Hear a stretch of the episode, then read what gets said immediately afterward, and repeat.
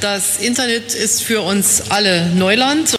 Genau, und äh, heute betreten wir dieses Neuland mit jemandem, der sich mit dem Thema Arbeitsplatz 2030 auseinandersetzt, einem Labor Economist könnte man sagen. Ihn treiben dabei insbesondere Fragestellungen rund um die Zusammenarbeit von Menschen und Maschinen.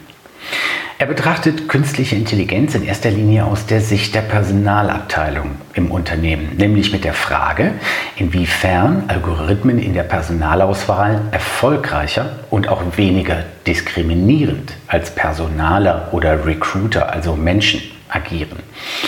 Darum hat er in Köln ein HR-Tech-Up Unternehmen mitgegründet und gilt als Spezialist für KI im Recruiting. Er sagt, Diskriminierung ist ein großes Problem am Arbeitsmarkt und Algorithmen können die Lösung sein. Ich freue mich auf ein Gespräch über KI in der Personalabteilung mit Dr. Philipp Karl Segers. Herzlich willkommen, Philipp.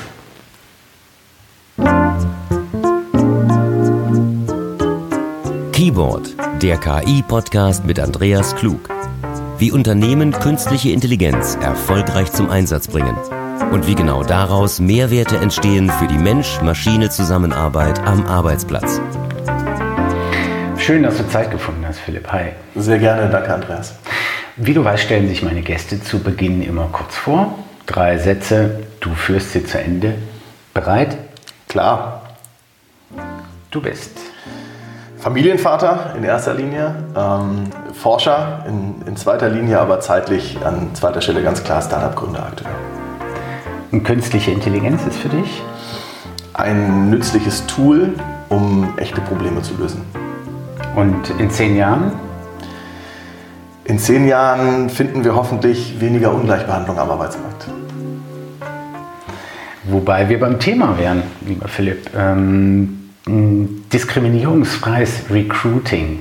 Da hilft künstliche Intelligenz. Wir sind also heute nicht im Marketing, wir sind nicht im Vertrieb, wir sind nicht im Customer Service, nicht in den Prozessen. Oh, ja, zum Teil auch in den Prozessen. Aber wir sind heute tatsächlich mit jemandem zusammen, der sich in, mit KI und Algorithmik in der Personalabteilung und im Recruiting auskennt. Diskriminierungsfrei. Warum ist das wichtig? Gut, es ist in erster Linie eine moralische Frage. Ähm, wenn ich jemanden einstelle und da systematisch ähm, bestimmte Gruppen benachteilige, dann ist es ein moralisches, ethisches Problem. Da bin ich aber gar nicht der perfekte Ansprechpartner für dich. Dann müsstest du mit einem Philosophen oder so sprechen. Ich bin ähm, von der Ausbildung her, du hast das eben gesagt, bin ich ähm, äh, Arbeitsmarktökonom, also VWLer. Und ähm, da sieht man dann, dass es vor allem auch sehr, sehr ineffizient ist, wenn wir ähm, diskriminieren bei Einstellungsentscheidungen, weil es eben dazu führt, dass bestimmte Personen nicht am Arbeitsmarkt teilhaben, teilhaben können, aber es auch dazu führt, dass wir einfach Positionen nicht optimal besetzen. Und da gibt es eben dann auch ganz viel Literatur und Studien zu. Die Weltbank hat mal veröffentlicht, dass jeder einzelne Europäer 50.000 Euro reicher wäre, wenn wir Frauen am Arbeitsmarkt nicht so diskriminieren würden. Das ist schon deutlich, äh, das ist viel Geld. Das, ähm, das sind große Ineffizienzen, über die wir hier sprechen und die sollten wir abbauen, weil es gibt keinen Produktivitätsunterschied zwischen Männern und Frauen oder zwischen Inländern und Ausländern, der das rechtfertigen würde, dass wir da am Arbeitsmarkt in der Form diskriminieren, wie wir das tun. Und ähm, deswegen müssen wir das Problem lösen. Und dann ist eben die große Fragestellung, wie können wir das tun? Es gibt unterschiedliche Ansätze. Es gibt zum Beispiel die, dass man ganz, ganz viel ähm, über Trainings lösen kann, über ähm, die Biasing-Trainings, über, wo man Unconscious Bias eben, dass man bestimmte ähm, bestimmte Attribute bestimmten Personengruppen zuschreibt und dadurch eben dann auch unbewusst und obwohl man das gar nicht möchte, eben zu solchen diskriminierenden Entscheidungen kommt, wie man das abbauen kann. Ähm, wir finden es sehr, sehr interessant, uns damit zu beschäftigen, wie eben Algorithmen, künstliche Intelligenz dazu beitragen können, dass Personalabteilungen ähm, wichtige Informationen bekommen und dann auf Basis dieser besseren Informationen, die von Algorithmen zur Verfügung gestellt werden, Entscheidungen treffen können. Wie muss ich mir das ganz konkret vorstellen? Ähm, lest ihr alle CVs von möglichen Bewerbern und äh, wie wertet ihr aus? Also ihr, ihr, müsst ja mit irgendetwas trainiert sein. Sind das Trainingsmengen, die die Unternehmen selber zur Verfügung stellen? Kommt ihr mit Trainingsmengen, um beim richtigen Bewerber, um Recruiter zu helfen? Ähm, wie findet ihr heraus, welche Attribute darauf schließen lassen, dass genau für diesen passenden Job und mit den Anforderungen, dass es da das perfekte Matching gibt? Das ist eine total wichtige Frage, weil ähm, wir ja in dem Kontext auch oft darüber sprechen, dass auch Algorithmen diskriminieren können. Jetzt diskriminieren wahrscheinlich nicht die Algorithmen selbst. Nicht mit Vorsatz. Dann, genau, dann hätte man sie ähm, wirklich sehr schlecht programmiert. Ähm, sondern sie diskriminieren darüber, dass sie eben aus ihren Daten lernen. Und das Problem mit Arbeitsmarktdaten ist, ich hatte das eingangs gesagt, wir haben da Diskriminierung. Und in dem Moment, wo ich die Algorithmen ähm, ungefiltert mit Arbeitsmarktdaten trainiere, ähm, kann ich diese Diskriminierung eben auch manifestieren in meinem Algorithmus. Bedeutet ganz konkret, ich kann jetzt nicht hingehen und dir äh, die Einstellungsprozesse meiner erfolgreich bei mir arbeitenden 15.000 Mitarbeiter geben und sagen, such mir dieselben raus, weil dann würde ich ein Problem einfach nur verlängern. Was ich Doch, bitte, bitte mach das auf jeden Fall. Stell vorher den Personenbezug raus. Ähm, man kann hingehen und ähm, Datensätze bereinigen. Also wenn ich zum Beispiel einen auf, auf Gehaltsdaten gerne trainieren möchte, kann ich natürlich vorher hingehen und gewisse Unterschiede nach Gruppen aus meinen Daten rausnehmen. Das heißt, ich trainiere dann nicht mehr mit den tatsächlichen Gehaltsdaten, aber ich rechne zum Beispiel einen, einen ähm, Gender Wage Gap rechne ich raus und passe darüber eben die Gehälter an. Und dann kann ich, wenn ich vorsichtig bin und da genau hingucke, kann man grundsätzlich mit solchen Datensätzen trainieren, muss aber eben solche Dinge im Blick behalten, weil es gibt ähm, Negativbeispiele und gerade diese Negativbeispiele ähm, bleiben halt im Kopf ähm, und, und ähm, helfen der Diskussion dahingehend nicht. Also es ist richtig, dass sie als Negativbeispiele identifiziert werden, aber es führt eben dazu, dass man glaubt, dass das per se nicht funktionieren kann oder per se falsch ist. Das stimmt nicht, es ist eben nur kein Selbstläufer. Das heißt, ich kann durchaus auch mit ähm, solchen Datensätzen trainieren. Was wir lieber machen und wie wir unsere Modelle trainieren, ist normalerweise, dass wir einen Umweg gehen über ähm, eignungsdiagnostische Verfahren und diese als Trainingsdaten nutzen. Das heißt, wenn wir ähm, zum Beispiel einen, einen, kognitiven Leistungstest, einen IQ-Test, wenn man möchte, ähm, oder aber auch Persönlichkeitstests ähm, uns angucken, dann sehen wir, dass da die Unterschiede zwischen Männern und Frauen zum Beispiel ganz gering sind. Und dennoch besteht ein ganz klarer Zusammenhang, dass kognitive Fähigkeiten am Arbeitsmarkt jetzt zumindest nicht schaden, ähm, aber auch bestimmte Persönlichkeitsdimensionen wie zum Beispiel Gewissenhaftigkeit ähm, sehr, sehr prädiktiv dafür sind, wer später im, im Job äh, erfolgreich wird. Das heißt, auch darüber kann man dann eben einen sauberen Channel im Prinzip herstellen, dass man sagt, okay, wenn ich diese Konstrukte messe, weiß ich, auf diesen Konstrukten gibt es keine Unterschiede zwischen Männern und Frauen, aber diese Konstrukte sind trotzdem relevant dafür, wer später Erfolg hat. Also auch das ist eine Möglichkeit, solche Systeme etwas vorsichtiger zu trainieren. Hm, Nochmal ganz pragmatisch. Wenn äh, jetzt ein DAX-Konzern einen Projektleiter für, weiß ich nicht, für irgendeinen Bereich sucht, ähm, wie, wie lest ihr die Attribute aus, nach denen ihr suchen sollt? Genau, also das, was wir jetzt gerade besprochen haben, Trainingsdaten und so, das sind Datenmengen, die wir natürlich vorhalten. Das sind Datenmengen, die wir nicht von unseren Kunden brauchen und die wir, das haben wir ja gerade besprochen, auch eigentlich gar nicht so richtig gerne von unseren Kunden hätten, weil wir eben vermuten, dass wir damit nicht trainieren sollten. Was wir von unseren Kunden brauchen, sind eben ganz konkret die Lebenslaufinformationen ähm, ihrer Bewerbenden ähm, wir haben angefangen ähm, 2016 äh, damit, dass wir Bildungsabschlüsse verglichen haben. Das heißt, wenn wir mhm. bei dem Beispiel bleiben, brauchen wir eben Informationen zum Bildungsabschluss. Beim Hochschulabschluss brauchen wir dann eine Hochschule, wir brauchen ein Studienfach, wir brauchen eine Abschlussart, also Bachelor, Master. Ähm, wir brauchen das Abschlussjahr, damit wir eben das richtig einordnen können und eine Note, die wir dann in diesen Kontext stellen. Das sind Informationen, die wir brauchen. Wie kriegen wir die? Gibt es unterschiedliche Lösungen. Ähm, es gibt CV-Parser, da kannst du wahrscheinlich viel mehr darüber erzählen als ich, mhm. Ähm, die solche Informationen eben aus PDFs abstrahieren können. Ähm, klappt in der Regel ganz gut, ist aber natürlich eine gewisse Fehlertoleranz dran. 100% erreicht man damit nicht. Das ist möglich. Wenn man dann diese gepassten Informationen nimmt, kann man die als Freitext zu uns schicken. Das heißt, unsere Schnittstellen sind ganz gut da drin, aus einem Textstring eine Hochschule zu erkennen, aus einem Textstring das richtige Studienfach zu erkennen. Das, das können wir machen. Es gibt aber natürlich auch Möglichkeiten, das etwas deterministischer zu tun. Also es gibt die Möglichkeit, einen anderen Endpunkt anzusprechen, wenn wir jetzt ganz ins Detail gehen wollen, ähm, wo man dann über, wo dann eben der, der Endpunkt der Schnittstelle mit dem Nutzer kommuniziert und eben Vorschläge macht, wenn der anfängt zu tippen, dass der auch die eigene Hochschule auf jeden Fall richtig auswählt. Mhm. Also da gibt es verschiedene Möglichkeiten. Irgendwie müssen diese Informationen zu uns. Ähm, und dann je nach Kunden unterscheidet sich das. Manche tippen das wirklich gerne händisch ein, weil sie sowieso ein händisches CV-Screening machen. Andere nutzen dann eine äh, stärker automatisierte ähm, Form der Datenübermittlung. Jetzt habe ich 300 CVs, die, sich, die alle bei mir Projektleiter werden wollen. Ähm, was mache ich jetzt? Also wir haben jetzt 300 äh, Bewerbungen. Mhm. Ähm, geht ihr jetzt hin und auf, auf, welcher Basis macht ihr denn einen Benchmark zwischen den Bewerbern? Genau, also wenn, wir würden uns verschiedene Dinge auf dem Lebenslauf angucken. Das, was heute schon wirklich gut funktioniert bei uns, ist, dass wir ähm, Bildungsstationen gut vergleichen können. Okay. Ähm, wo wir daran arbeiten, das ist dann eher, ähm, wir befinden uns ja in, äh, in einem äh, Forschungsprojekt aktuell mit der Universität zu Köln, das nennt sich FAIR-Projekt. Da geht es eben genau darum, das auch auf andere ähm, Lebenslaufinformationen auszuweiten. Das heißt, da geht es dann darum, wie kann ich eigentlich Arbeitserfahrung scoren? Was ist eigentlich, ähm, Okay. mit, ähm, was ist eigentlich mit bestimmten Skills, die ich habe?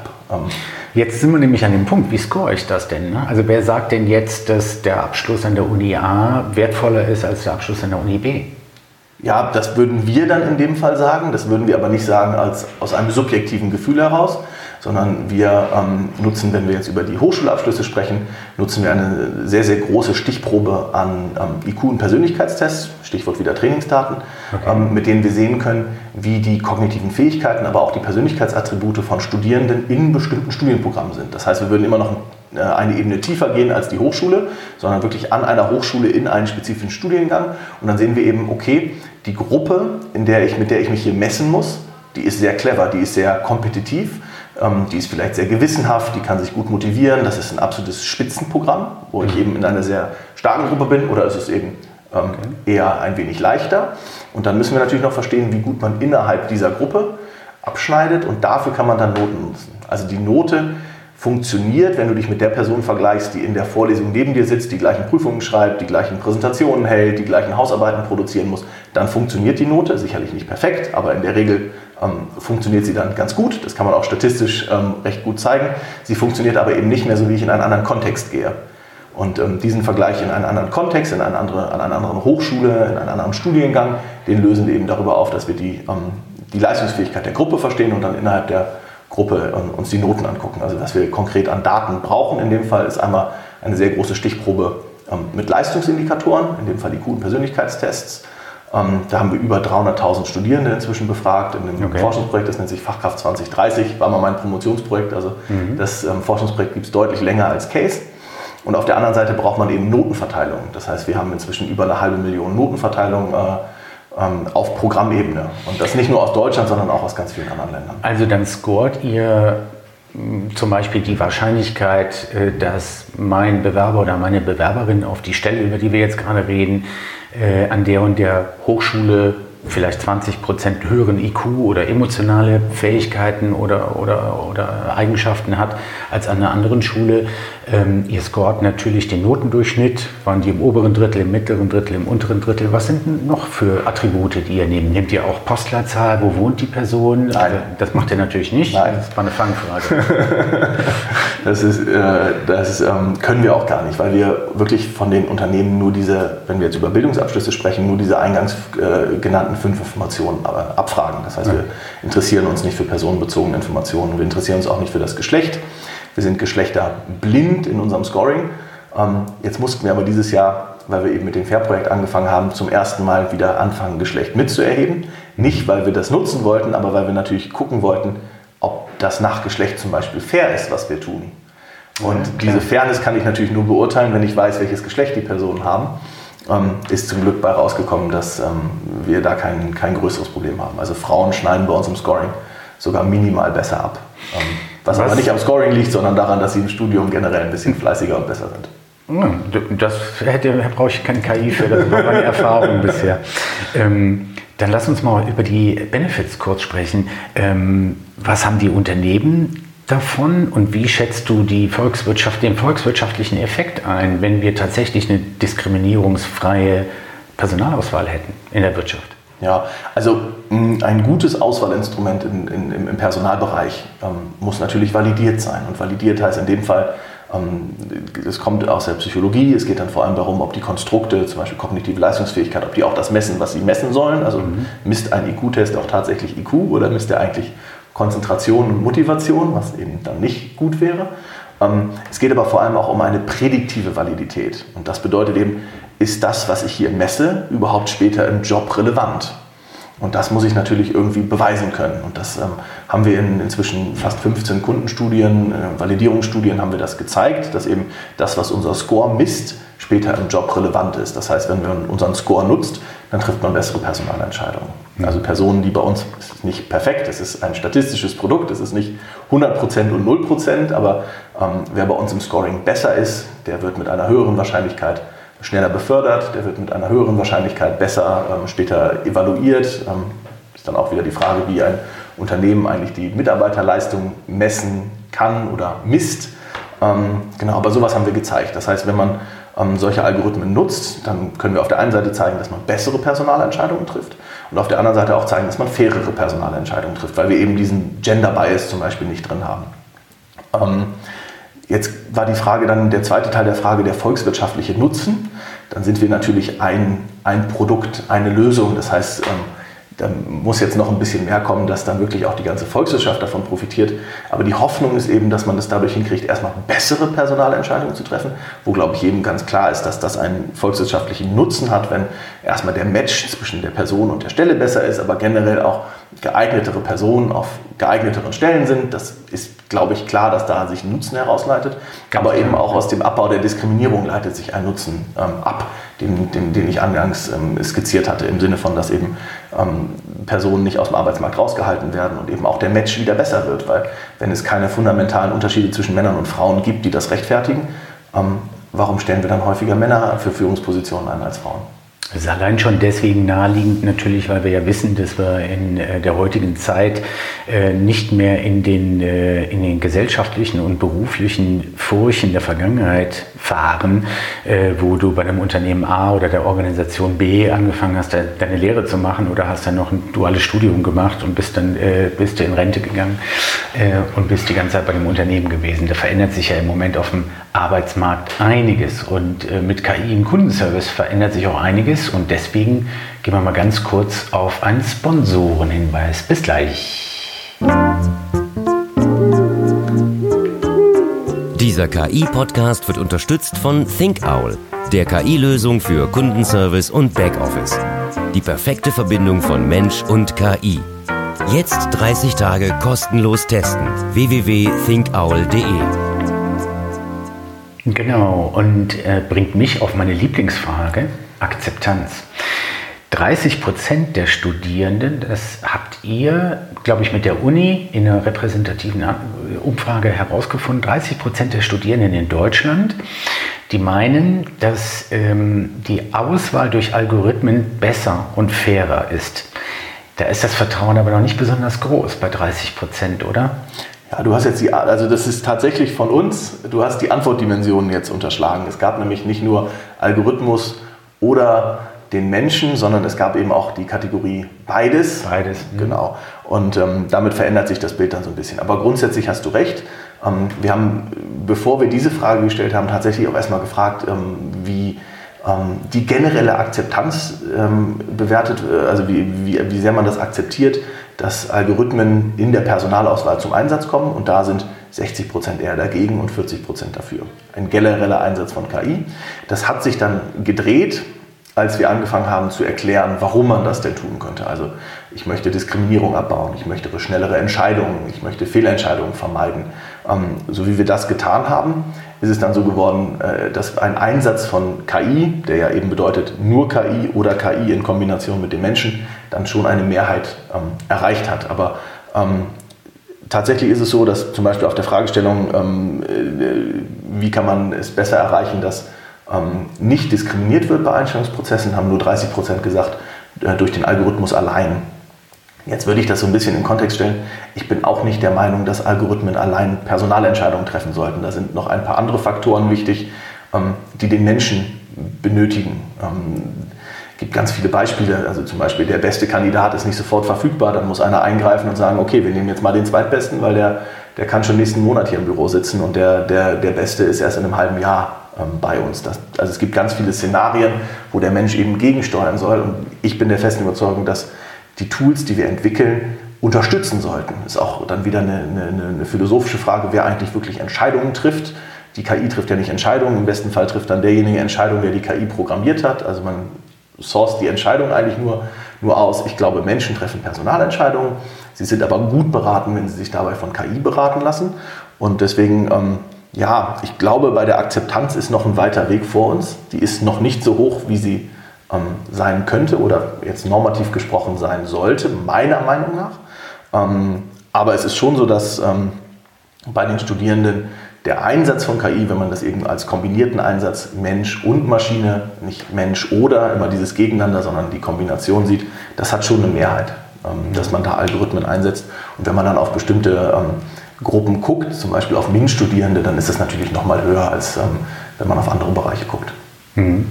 Spannend in dem Kontext war, dass es eine Gruppe gab, die auch generell Algorithmen befürwortet, unabhängig von den ganzen Einsatzszenarien. Und das sind die, ist die Gruppe der ausländischen Studierenden. Und das sind, glaube ich, zwei Effekte, die hier äh, sich abspielen. Erstmal sind wir in Deutschland, ähm, und das möchte ich nicht kritisieren, das ähm, gibt viele Aspekte, gerade auch im Bereich des Datenschutzes, wo ich das gut finde, ähm, sind wir sehr kritisch gegenüber bestimmten Technologien. Ähm, das haben die ausländischen Studierenden wahrscheinlich weniger. Aber man kann natürlich auch sagen, vielleicht ist da auch eine gewisse Antizipation von Diskriminierung am Arbeitsmarkt und die Hoffnung, dass das eben durch Algorithmen nicht in der Form passiert. Ja, ist, offensichtlich ist das. Jetzt haben wir über die Akzeptanz grundsätzlich auch unter Studierenden gesprochen. Mich würde jetzt noch interessieren, wie ist denn die Akzeptanz bei ähm, den Unternehmen, also bei den Personalern? Wie sind da deine Erfahrungen? Ähm, sind die da sehr agil und neugierig oder gibt es eben auch, wie überall in, im Unternehmen, ähm, Entscheiderinnen und Entscheider, die sich den Möglichkeiten komplett äh, verstellen, also die einfach sagen, ich glaube da nicht dran und äh, wir machen das hier schon richtig. Wie schätzt du das ein? Ja, ist sicherlich auch ein gemischtes Bild. Also wenn man auf die, auf die Studien aus dem Bereich guckt, dann sieht man oft, dass ähm, die HR-Funktion ähm, Algorithmen und KI als großes Zukunftsthema wahrnimmt und auch sagt, das brauchen wir, das kommt, da müssen wir uns weiterbilden. Gleichzeitig aber realisiert, dass sie noch ganz wenig wissen und das auch eigentlich noch nicht so gut verstehen. Das heißt, das ist oft so ähm, der, der, Gap, den man findet, wenn man ähm, äh, sich, solche, sich solche Studien anguckt. Aus unserer alltäglichen Arbeit sehen wir natürlich, es gibt ganz viele Personen, die sehr neugierig sind und ähm, da gerne viel erfahren wollen.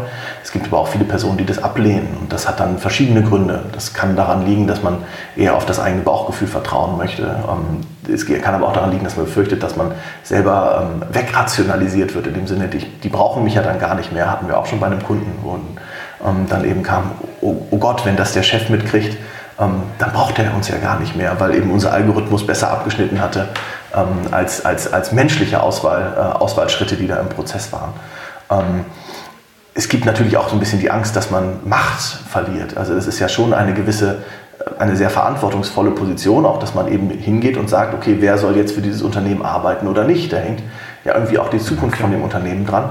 Und gleichzeitig merke ich aber, und das ist vielleicht so ähm, das ähm, allumfassende, allübergreifende, ähm, dass HR oft sehr qualitativ funktioniert und nicht so quantitativ. Und das ist natürlich für uns, die jetzt mit einer sehr quantitativen Brille ähm, äh, auf, auf HR, auf die HR-Funktion, auf das Recruiting blicken, ähm, ist das oft ein, ja, ein Unterschied, der erstmal überbrückt werden muss. Und ähm, ich glaube aber, dass HR da auch sehr stark von profitieren kann, weil diese rein qualitative Betrachtung führt in der Praxis dazu, dass HR oft als Kostenstelle wahrgenommen wird und auch als reine Kostenstelle, weil sie ja den eigenen Nutzen so schlecht untermauern können.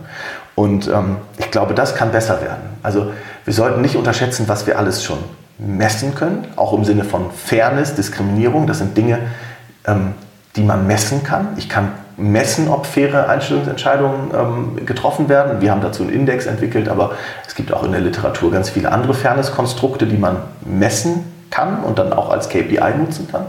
Ähm, ähm, aber man kann natürlich auch messen, ob man gute Entscheidungen trifft. Und ähm, da mal ein Return on Investment rechnen für, für das eine oder das andere. Das passiert meiner Erfahrung nach im HR-Bereich nicht so oft. Das heißt, ich glaube, es ist gar nicht ein Problem, dass KI oder AI-Algorithmen, äh, dass das äh, irgendwie die falschen Buzzwords sind und dass das irgendwie nicht verfängt mit den, ähm, mit den ähm, Recruiterinnen und Recruitern. Ich glaube mehr, dass diese, ähm, ich, dass diese Denkweise, ich mache HR, weil ich gerne mit Menschen arbeite, dass das oft in der Wahrnehmung dem entgegensteht. Ähm, das finde ich ist aber eigentlich gar kein Widerspruch. Am Ende des Tages bin ich von überzeugt, ist es eben auch so ein Compliance-Thema. Ne? Also sagt ein Unternehmen, wir haben eine strategische Vision davon, dass wir diskriminierungsfrei und optimal unsere Bewerber auswählen. Ja, und das hat bei uns einen, einen gewissen Stellenwert. Das kann ja auch äh, ohne weiteres ein, ein, ein Compliance-Thema sein, sollte vielleicht auch ein Compliance-Thema sein. Und das bringt mich zur letzten und spitzen Frage. Ähm, werden Unternehmen vielleicht künftig verklagt, wenn sie sich bewerben und das Unternehmen setzt keinen KI ein?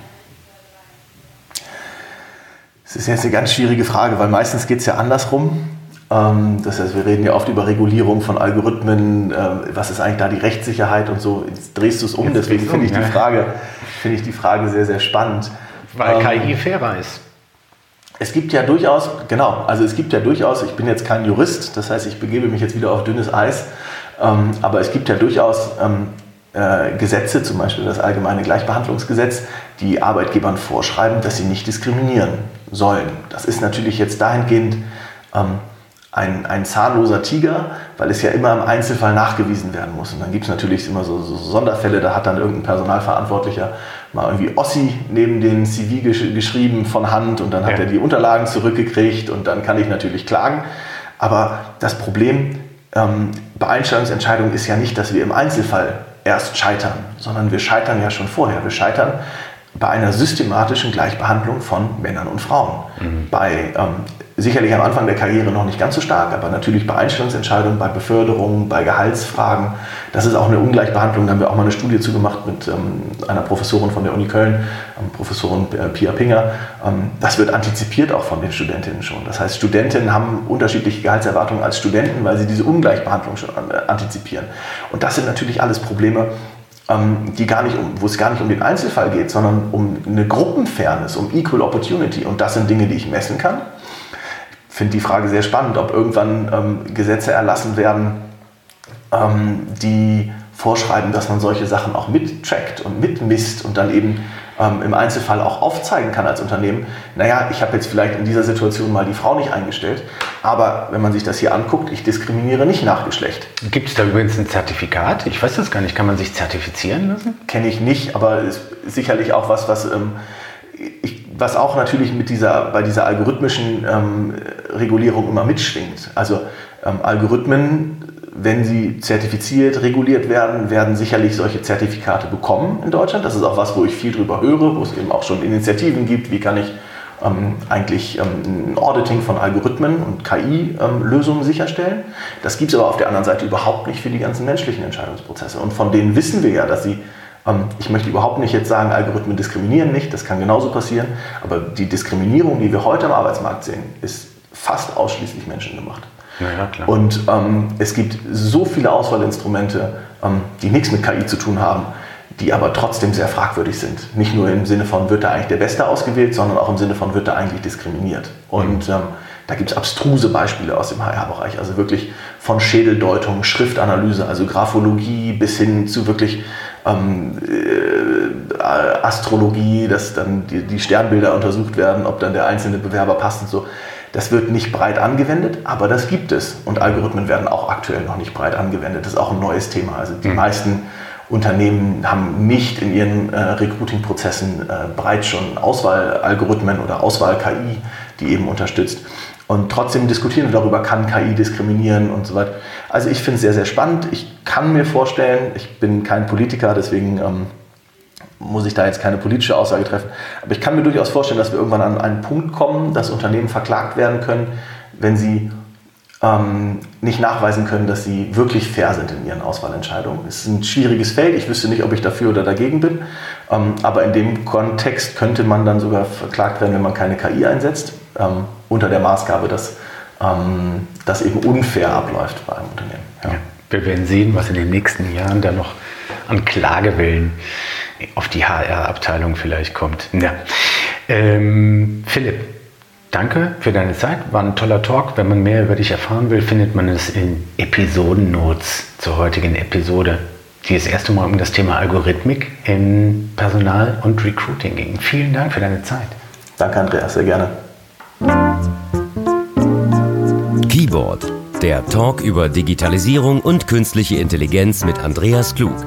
Folge dem Podcast unter www.ki-board.de und finde dort alle erwähnten Links zu Quellen, Sponsoren und Talkpartnern. Man hört sich.